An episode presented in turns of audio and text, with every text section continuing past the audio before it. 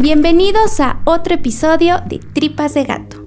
Cuando hablamos de abuelitas, lo que suele venir primero a nuestra mente son viejitas cariñosas con sus nietos. Ya saben, escena típica de un cuento infantil. Pero ¿qué pasa cuando esto es todo lo contrario? Cuando más allá de generarte confianza, lo único que quieres es alejarte de ellas por los malos tratos recibidos.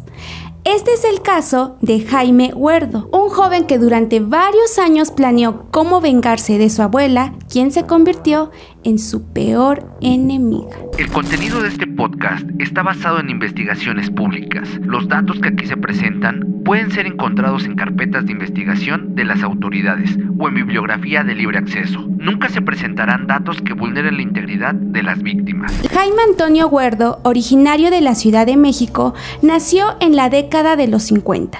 Durante su infancia creció junto a su abuela, Gracia Cuellar, una mujer de carácter fuerte y que era el pilar de una familia de posición alta. Esto la hacía sentir que tenía derecho sobre toda la familia, pero principalmente sobre Jaime, a quien se empeñaba en dejarle claro que él no era de su familia porque su padre no era su hijo biológico y que ni soñara con ser uno de los herederos de su gran fortuna. Le reclamaba que era un bueno para nada y que su madre lo había abandonado por irse con otro hombre y tener otros hijos. Pero lo que más había colmado por años la paciencia de Jaime es que Gracia siempre le decía que su nombre era feo y prefería llamarlo Carlos, o mejor aún, Tutti Frutti, apodo que detonó que desde pequeño ideara la forma de vengarse de ella. Aunque en su mente pensaba en la forma de buscar respeto, conocidos lo describían como un joven tranquilo, amable y atento, pero solitario, sin la atención de su padre, que era ausente. Por esta razón, a temprana edad comenzó a consumir drogas, sin que nadie lo supiera hasta que éstas se convirtieron en una adicción. Cuando cumplió 21 años, Jaime conoció a una joven de la misma edad y se dice que él la incitó a consumir, volviéndola adicta también. Ella estaba al tanto de los traumas de Jaime, lo que hizo que empatizara con él al grado de casarse en octubre de 1971. A tan solo una semana de estar juntos, Jaime había tomado la decisión de cobrar venganza. Llevaría a cabo su plan el 31 de octubre de 1971. Así es, la noche de Halloween. Intoxicado, Jaime llegó a la casa ubicada en la calle Presidente Carranza, número 90, en Coyoacán, donde vivía su abuela. Sin dificultad, brincó la reja, atravesó el patio, llegó a la puerta que por costumbre tenía las llaves pegadas y entró. En silencio llegó al primer piso donde Gracia dormía. Cuando Jaime entró a la habitación, la mujer somnolienta escuchó ruidos y lo vio entrar. Asustada preguntó quién era. Jaime solo respondió, Soy Carlos, vengo a matarte. Gracia comenzó a llorar y a pedirle que no lo hiciera, pues sabía que estaba sola aquella noche.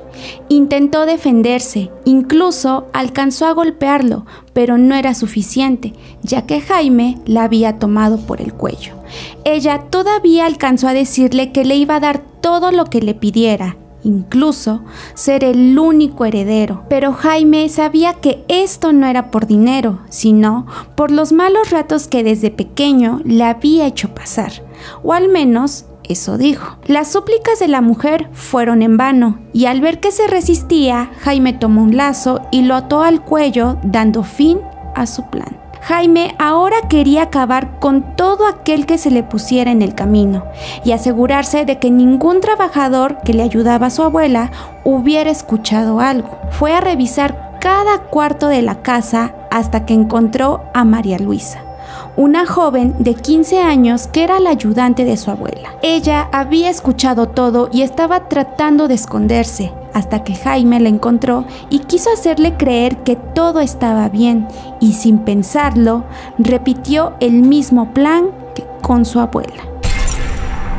Dejó los cuerpos ahí y para que nadie sospechara de que esto era un acto de venganza, tomó joyas, objetos, dinero y hasta el carro para que todo pareciera un robo. Abandonó la escena y se dio a la fuga. En cuanto llegó con su esposa, vendieron centenarios y monedas olímpicas para tener dinero y facilitar su escape. Con 20 mil pesos y objetos de valor que aún conservaban, se fueron a Guadalajara. Ese mismo día la policía recibió el reporte de una mujer que trabajaba en esa casa y que había llegado a las 9 de la mañana.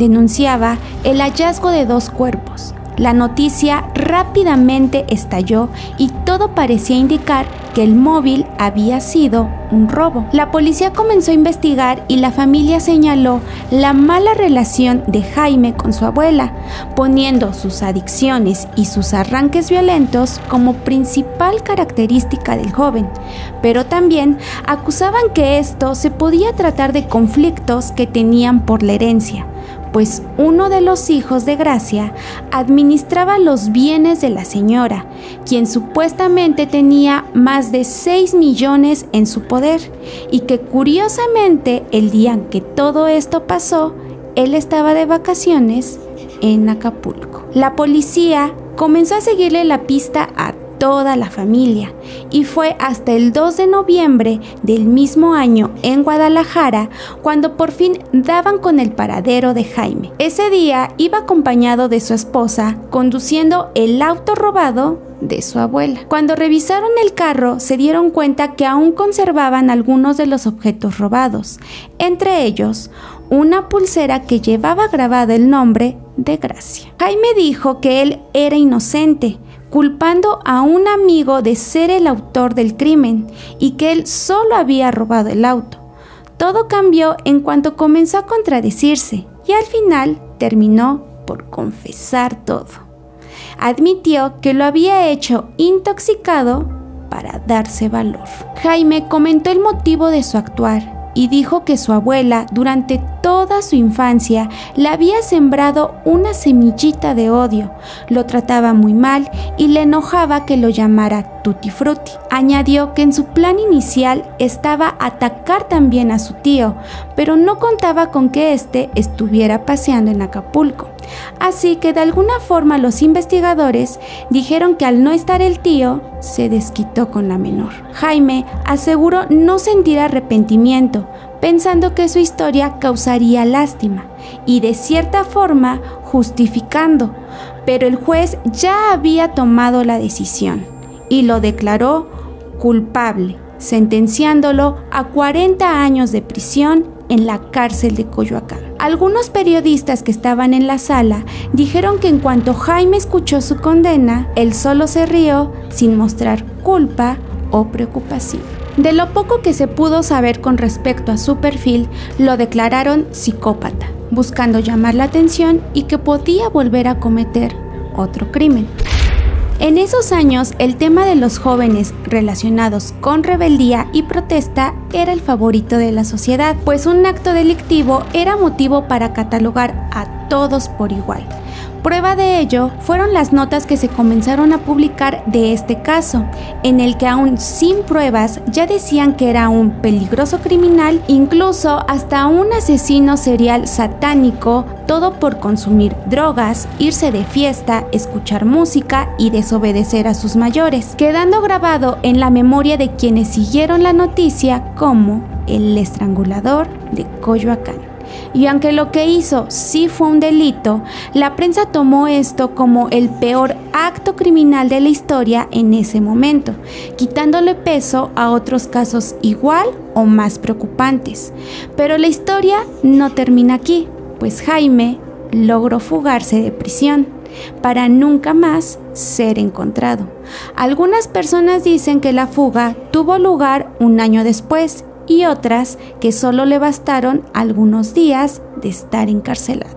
Este caso no fue famoso, pero fue uno de los que marcó la nota roja de México en los años 70. Este fue el caso de Jaime Antonio Huerdo, el estrangulador de Coyoacán. Y bien, ¿qué les pareció el episodio? Espero que les haya gustado. Ya saben, pueden dejarse ver en comentarios. Gracias a todos los que nos han seguido hasta el día de hoy. Vamos rumbo a los 100 episodios. Si todo sale bien, iniciamos el año con el episodio número 100.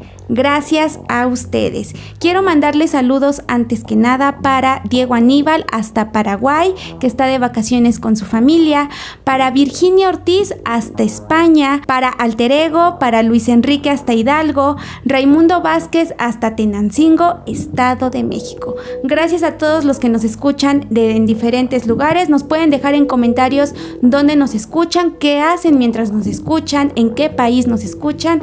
Nosotros siempre los leemos.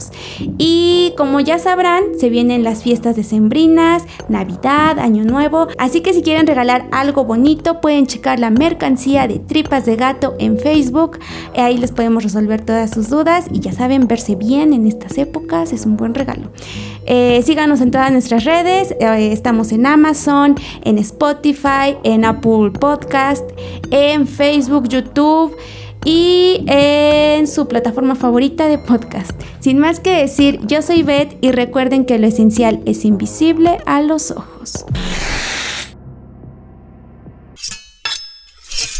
Tripas de Gato es una producción de dientes de machete. Los podcasts son chidos, pero rifan más aquí.